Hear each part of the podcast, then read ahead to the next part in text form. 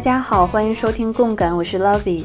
前阵子大家都应该听说了我们结婚了这一个节目中映的消息，在五月六日，MBC 曾经的王牌节目《我们结婚了》第四季迎来了中映。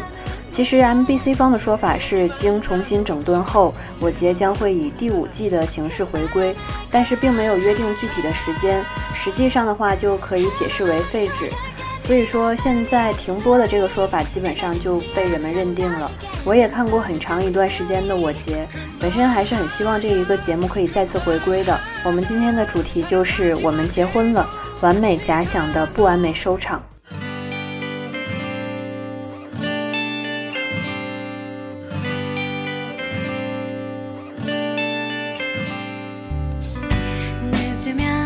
我们结婚了，也简称为我结。是来自韩国的一档明星假想结婚的综艺节目，从2008年3月开播后，诞生了众多介于现实和假想之间的情侣，因此而备受观众喜爱。至今播放已经有近十年的时间，制造出来的情侣就有四十多对，毫无疑问是一个长寿综艺节目。曾经在很多个我以为能够播放到天荒地老的韩综中，我节是排名很靠前的。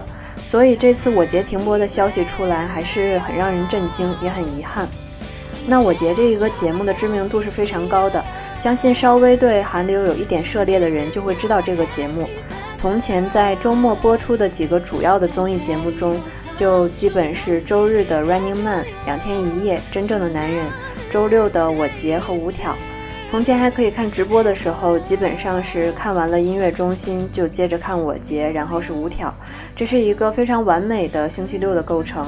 那这种长期形成的习惯，也让我节给了我很大的安定感。在当时呢，我节绝对是一个比较主流的节目，而且相当一段时间里，在同类型节目中是拥有绝对竞争力的，有着领跑的地位。最近我也去复习了从前的节目内容。才发现硬盘里面我节占了很大的一部分空间，虽然已经很久没有看了，但这一次回顾的时候还是很投入的，的确是一个很有魅力的节目。然后又把后期没有看过的大致看了看，想了解一下为什么这个节目会走到中映这一步。这应该是最早的公然炒 CP 的节目。一开始看的时候其实并不是很理解，为什么明明是假想婚姻，出演的人都像是真的一样，非常的投入。而且演播室里面的人也都会把这个当成是真的，然后一板一眼的来分析。在后面看多了之后，才发现这一个节目的看点就在这些半真半假、真真假假之间。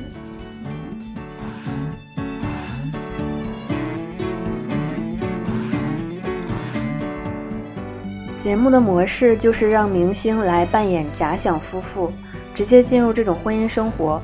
两个人上来就会被通知说你们现在是夫妻了。大部分人在开拍之前是不知道自己的搭档是谁的，这也是增添趣味的一点。有很多时候两个人是完全陌生的，所以在初见的一面往往都会比较有趣，也比较真实。那随后就会有节目组给的一些任务，一般就是一些跟婚姻生活相关的，来促进两个人的感情发展。比如说一起入住新房，去度蜜月。逛街，甚至拜访对方的父母和亲友，一切的一切都按照真实的婚姻生活来进行。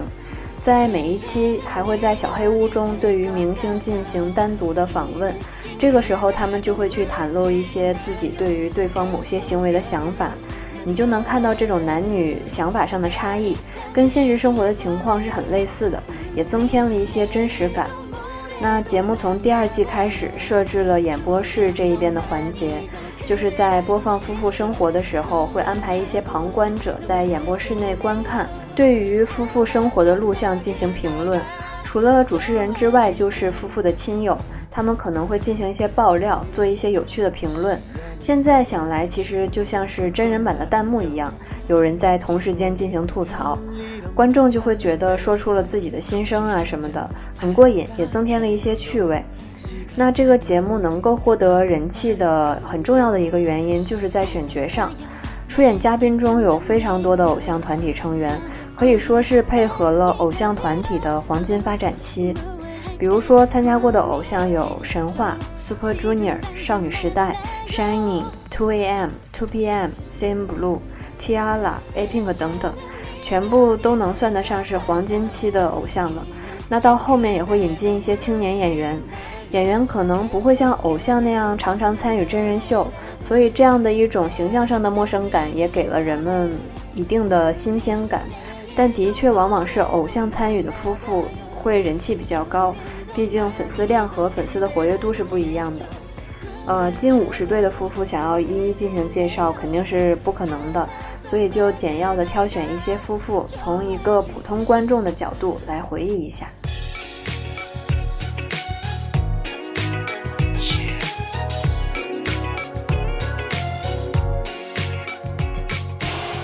节至今播放了四季节目，第一季一共有十一对夫妇，从零八年的三月份一直到零九年的十二月份。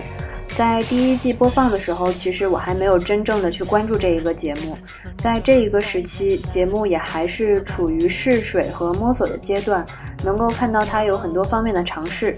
那个时候有同学在安利我这一个节目，他当时推荐的就是金贤重和黄甫这一对有年龄差距的姐弟组合。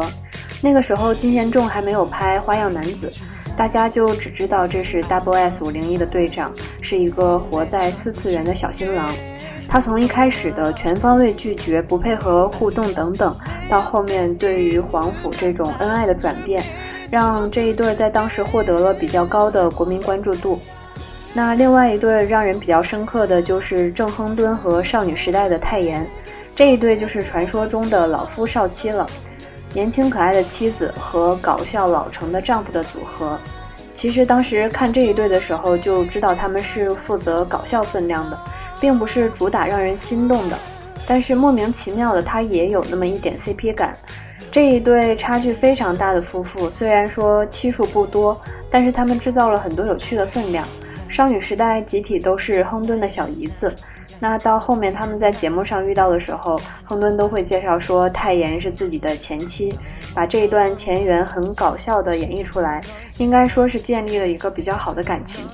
那第一季还有神话的两名成员参加，分别是安迪和靳，而且靳和李诗英这一对也是节目迄今以来唯一一对在结束后公开恋爱的嘉宾，但是他们仅仅交往了三个月就宣布分手了。在那么多大家都有疑心的 couple 中，也只有这么一对，可以说这一个洒脱的风格是非常神话的了。在第一季当中，也出现了第一对真实的情侣，那就是金永俊和黄静音。在当时，这一个节目的导演就说是黄静音这一对改变了《我们结婚了》这个节目的发展。因为他们在现实生活中就是情侣，在加入节目组之后，就给了这一个节目不同于以往的真实性。在当时，我们结婚了这一个节目的收视率常常会根据参与节目的情侣人气高低而浮动，而且面临着要从当时星期天之夜这一个系列当中被摘出去的危险。正是因为黄静音和金永俊的登场而保住了他的这个位置。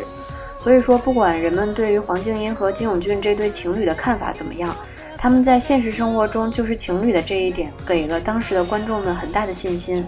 从这里就可以看出人们对于这种真实性的要求。黄静音本人是一个非常可爱的女演员，我一直对她很有好感。不管报道常常会说她的脸怎么样，但是她的演技都是非常值得认可的，在女演员里面可以算作很难得。虽然说这两个人曾经是。呃，模范情侣，但是到最后两个人还是没有在一起。黄静音在上一年和高尔夫球手男友结婚，呃，应该是做出了一个会令她幸福的决定。呃，在今年秋季应该就会迎来他们的第一个孩子。第一季还有很多其他的情侣，比如说懂得制造浪漫的 Alex 和申爱，强人和李允智，优异和演员朴在正等等。在第一季这个时期，虽然出现了关于剧本和真实性的争论，但是一些人气情侣还是抓住了粉丝的心，在节目初期为节目的存在感贡献出了他们的力量，也为节目打下了一个基础。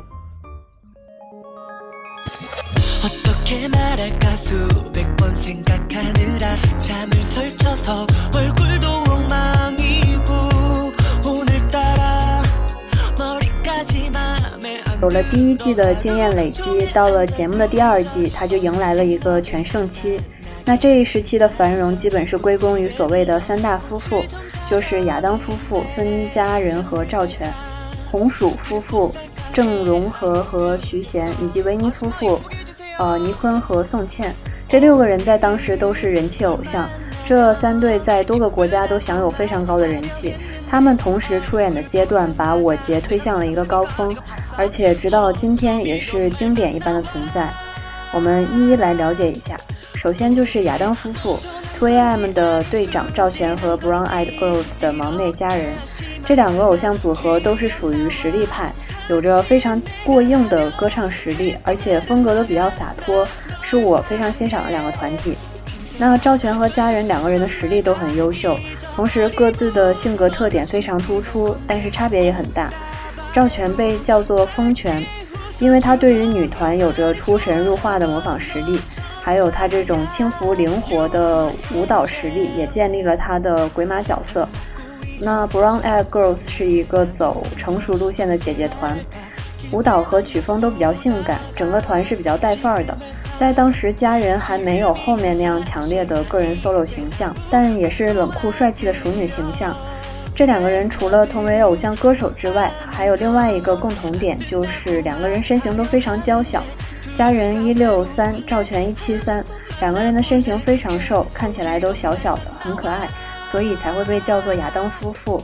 因为在韩语里，娇小和亚当的发音是相同的。那尽管在队内家人已经比他那三个姐姐要小上很多，但是他仍然比赵全要大两岁，所以是年上。按理来说，两岁的年上其实并不算什么很大的差距，但他们的恋爱经验和恋爱观就把这种差异放大了。赵全尽管平时非常的疯，但是在感情经历上却很纯白，像一个孩子。而那个时候，家人已经有过两段情感关系。并且作为女孩子，她对于自己喜欢的男生有一个相对明确的期待，她希望是一个比自己大的、成熟一些的、可以去依靠的男性。可以说赵全完全不是她的期待。那家人一开始是比较泄气的。以普通人的观点来看，他们恋爱的可能性也低了很多。但是这样的一种差异让观众产生了很大的兴趣。可以说这两个人的化学反应就是建立在这种差异之上的。同时，赵全本人的才智非常的突出，他在节目中会贡献很多意想不到的综艺笑点，爆发力非常强。那同时，家人所给予的一些配合也是功不可没的。他会去配合这种小新郎想要成为家长的愿望，尽管非常勉强，他还是会尽力的去依靠他，会被他逗笑，也会生气爆发，制造了非常多的互动火花。那此外，节目组还给两个人设置了一个比较差的生活条件，从集装箱开始到小房子、大公寓的多次搬家，这样的一种狼狈，也成就了两个人的家训：苦难、逆境、幸福。那到了后面，两个人的亲密接触越来越多，感情也越来越好，牵手、拥抱和 kiss 一个都不少，也让很多人开始关注起来，他们是不是真的恋爱了。那这一次看的时候，也发现的确是每一期都很有记忆点，从他们的从他们的初见到蜜月旅行，到出单曲分别等一等，我想大家应该跟我一样都是历历在目的。那亚当夫妇从零九年十月上车到一一年一月下车，一共出演了五十九期，这是一个非常长的周期，在他们的。假想结婚期间还出了两支单曲，也都非常的成功，体现了他们当时的超高人气。刚才其实我们一直在听的就是赵全所唱的《告白的日子》，那我们现在来听一下亚当夫妇合唱的《我们相爱了》。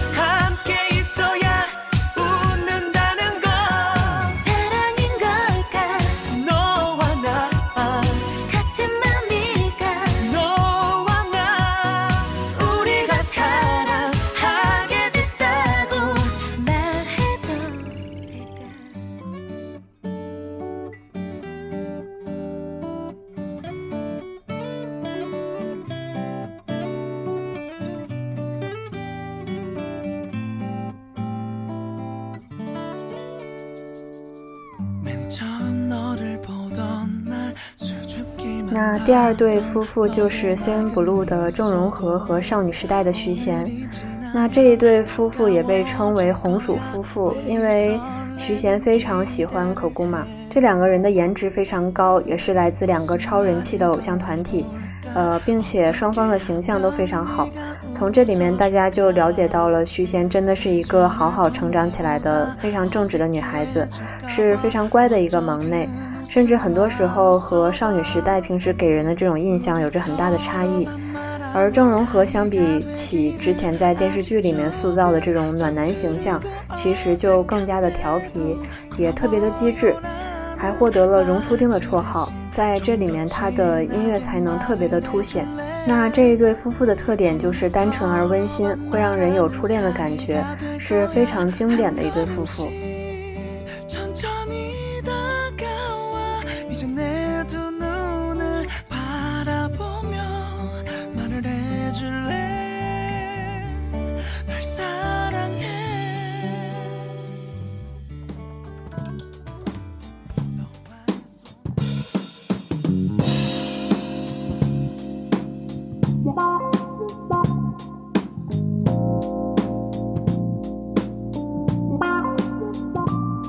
相信大家听到这一对音乐就知道，这一对要说的是在国内大热的维尼夫妇。国际粉丝统称他们为 Quintoria，是由人气偶像团体 2PM 的尼坤和 FX 的 Victoria，也就是宋茜组成。他们也是最早的国际夫妇。因为宋茜是中国人的缘故，所以这一对 CP 在中国吸引了巨量的粉丝，有着非常多坚定的 CP 粉。印象里，当年粉丝们因为这个事情可是没少掐架。那说回来，这一对的特点就是非常的甜，给了人很强的 CP 感，所以人气非常高。首先，2PM 和 FX 的人气在当时就没得说，尤其是倪坤和宋茜这两个人的颜值都相当过关，是很养眼的一对。那另外一个看点就是这两个人其实都是说着韩语的外籍人。尤其是在那个时候，宋茜的韩语还不够流畅，很多时候会因为不熟练而流露出比较可爱的一面。而与此形成对比的就是她那种非常熟练的厨艺，以及对于人非常体贴的照顾。倪坤的话，首先在颜值上就已经是让大片粉丝倾倒了，加上他的这种语言能力、运动实力，还有绅士风度，多少都把他塑造成了一个趋于完美的男神形象。还有着这种泰国王子的称号，所以说这一对属于先天的条件就已经很优秀了。再加上这两个人这种非常有爱的互动，就给了人一种非常甜蜜而又难辨真假的感觉。可以说这一次的出演让两个人的人气都急速飙高。那这一次我又大概的看了一遍，还是很投入的，非常好看。那个时候宋茜确实因为语言不熟练，让人感觉到她非常的可爱。也能发现他那个时候对公司应该是非常听话，也非常努力的，那样一种可爱而又能干的形象，让很多人都为他倾心。那个时候有非常多艺人的理想型都是 Victoria，那现在宋茜的形象和以前可以说是很不一样了，舆论争议也多了很多。那不说别的什么东西，一个努力的人一路走到现在，他的这种奋斗是要给予认证的。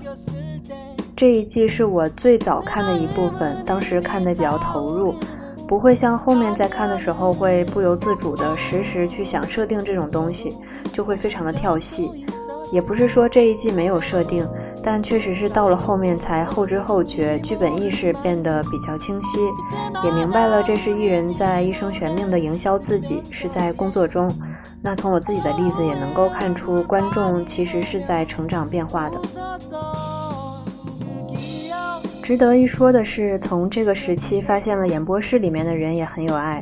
首先是朴美善大姐和金正民大叔。朴美善是韩国著名的女性 MC，她在《顺丰妇产科》里面塑造了非常经典的形象，在综艺中的表现也是很成熟的。而金正民大叔是一个摇滚歌手，还客串过《请回答一九九四》。另外，基本固定的就是搞笑艺人金娜英，还有 2AM 的人色雍郑真云。美善大姐基本上是主 MC 的地位，而金正民大叔就是一个大叔粉。在这一个阶段，他成为了 Victoria 的狂粉能看出真的是非常的喜欢他。大叔粉的表现也很可爱。任瑟雍不仅仅是赵全的同队，也是倪坤的至亲，所以他常常会给一些比较有价值的反馈，和金大英之间的互动也出乎意料的有趣。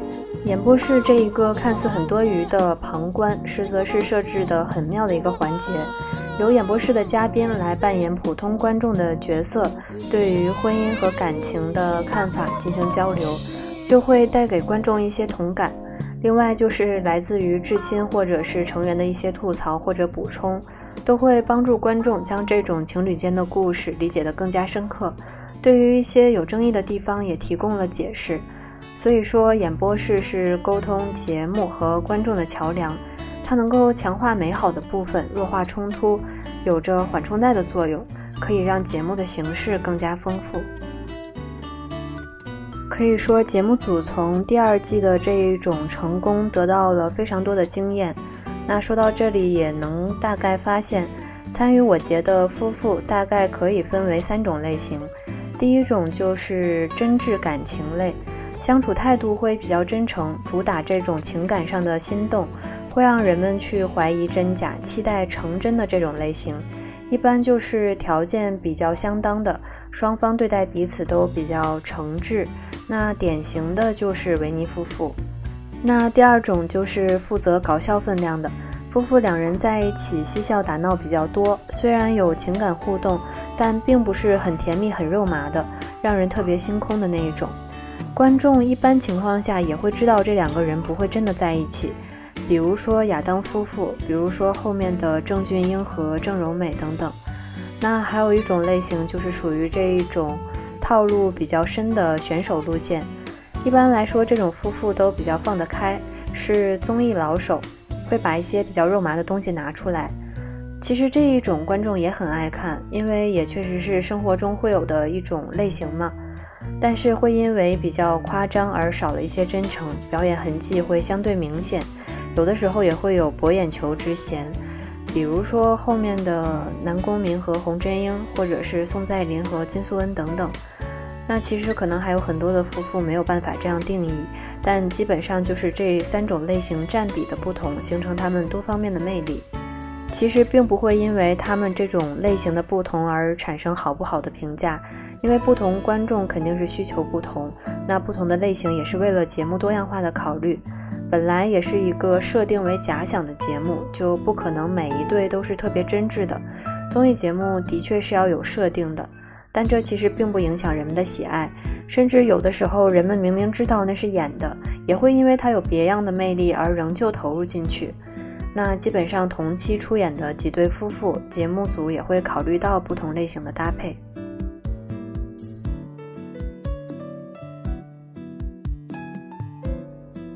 那第三季的话，夫妇就比较多了，也大体都看过。那么就挑几对比较有趣的来回忆一下。首先就是演员李章宇和 Tiara 的恩静。其实一开始看的时候还是很有好感的。恩静本人撒娇比较多，声音有一点沙哑，但却很有特色。李章宇当时还算不上是认知度很高的演员吧，但本人比较高大帅气。Tiara 当时真的是挺火的，发展到今天这样也是可惜。不过其实那一代的女团感觉也不剩什么了，现在 Sister 也不干了。那第二对的话就是金元俊和朴素贤，呃，其实是我非常喜欢看的一对。虽然在当时看的时候我并不认识这两个人，但是对这两个人的印象都非常好。虽然说现在金元俊已经结婚了，但是当时这两个处于适婚期的人的确非常来电，还传出了热恋说的传闻。那第一次在节目中看到金元俊的时候，会觉得非常惊喜，很喜欢他那种长相。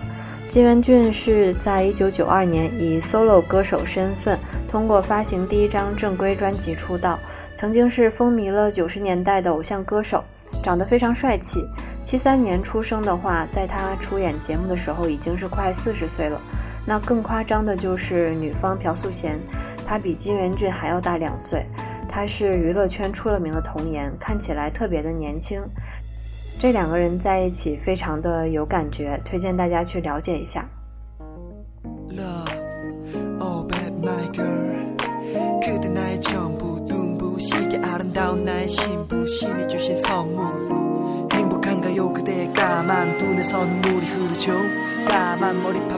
那下面要说的这一对就是我很喜欢的了，是利特和江素拉这一对。其实看点在于 Super Junior 的成员化作小叔子，各种捣乱，还有演员江素拉的可爱。那从一开始利特见妻子的时候，Super Junior 那几个人就会一起跟着掺和，到底是什么人要当他们的嫂子。本来利特是一个 MC 的口才，在大家的起哄下，却害羞到什么也说不出来。江素拉在那个时候就只是了解他在电影《三米》里面的亮眼的表现，除了演技不错之外，他本人携带的魅力点还是很多的。大家可能只看到了一个又白腿又长的美女，但并不知道她其实是从七十多公斤瘦下来的，非常励志。而且她本人有一种淳朴实在的魅力。非常不同于很多女演员，她没有把自己放在很高的地方，非常的亲近人，也能看得出来利特是真的开心。可能这样的一个安排真的比较出乎意料之外吧。她每分每秒都处于颧骨升天的状态，嘴角就没有放下来过。和苏珠的五个小叔子的互动也非常的有趣，她学跳他们的舞蹈，很用心又很可爱。另外两个人在家具店里面。江素拉一段醉酒的即兴表演，让人特别佩服她的演技。跟利特在一起，展现出了很多活泼的地方，才能对比发现，这的确是九零年的妹子。本人并不像电影里面那种成熟霸气。那另外的一个魅力点也是他英语特别好，在《卫生》这个电视剧里面又让人惊艳了一把。那比较可惜的就是后期总感觉利特有一点不给力。呃，有点没有跟上苏拉的感情，还挺让人遗憾的。那当时就觉得江苏拉以后的发展肯定很好。那现在他和袁彬在一起了，也希望以后能有更多证明他实力的口碑作品。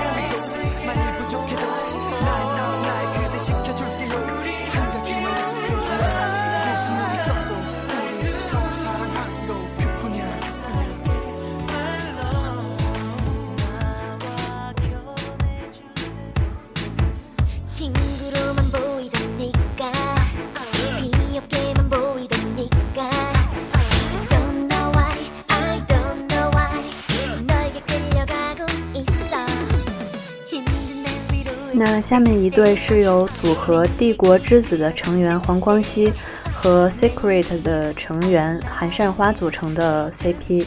那这一对是当时表现的让我很意外的一对。其实这两个人应该算是 idol 里面比较熟练综艺的了，而且能够猜到他们两个那种上节目的意欲，觉得会去刻意的抓人眼球，所以从一开始期待并不大。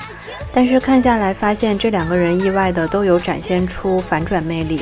光熙虽然在节目中总是吵吵闹闹，但是为人还是非常真诚的。善花看起来漂亮，可对待光熙却像自己人一般照顾，没有想象的那种心机。尽管是表面嫌弃，但是总能感觉他是真的在对他好。就是这样的两个人，反倒展现出了意料之外的真诚与诚挚，有非常多的人都被他们两个感动了。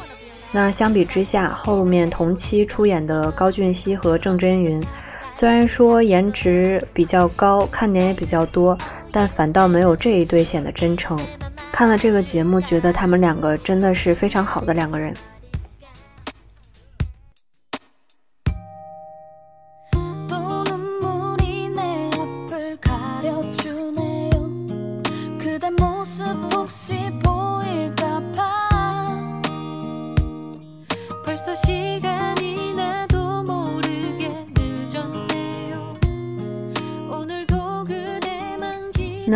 比较有争议的一对就是 M Black 的李准，还有演员吴彦姝。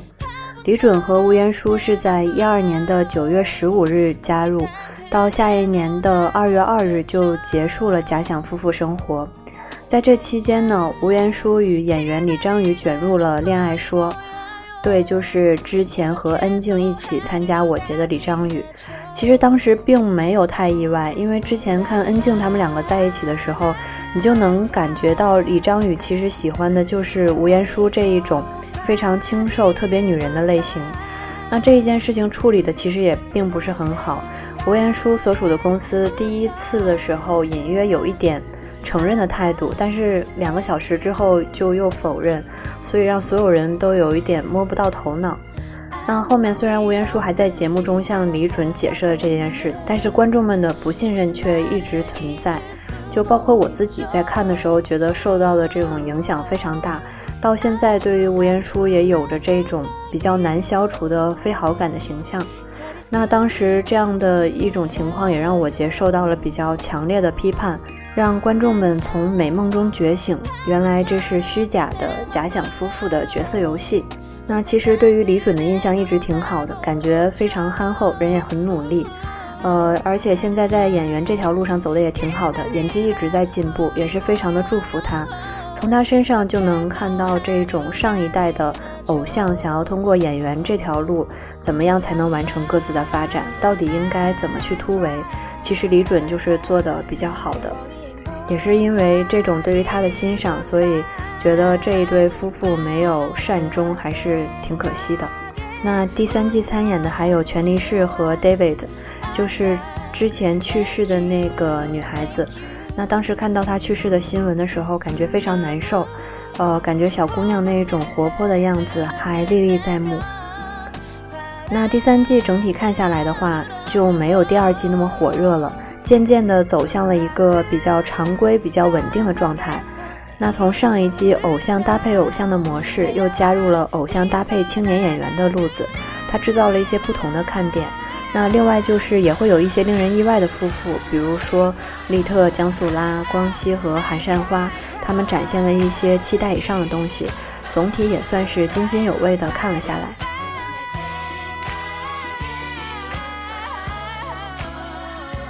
那这一个节目前三季的夫妇我们就大概说完了，还有最后一季第四季，也就是走向了中映的这一季，这一季的夫妇比较多，那我们就放到下一期再继续讲。那这一期节目就先到这里了。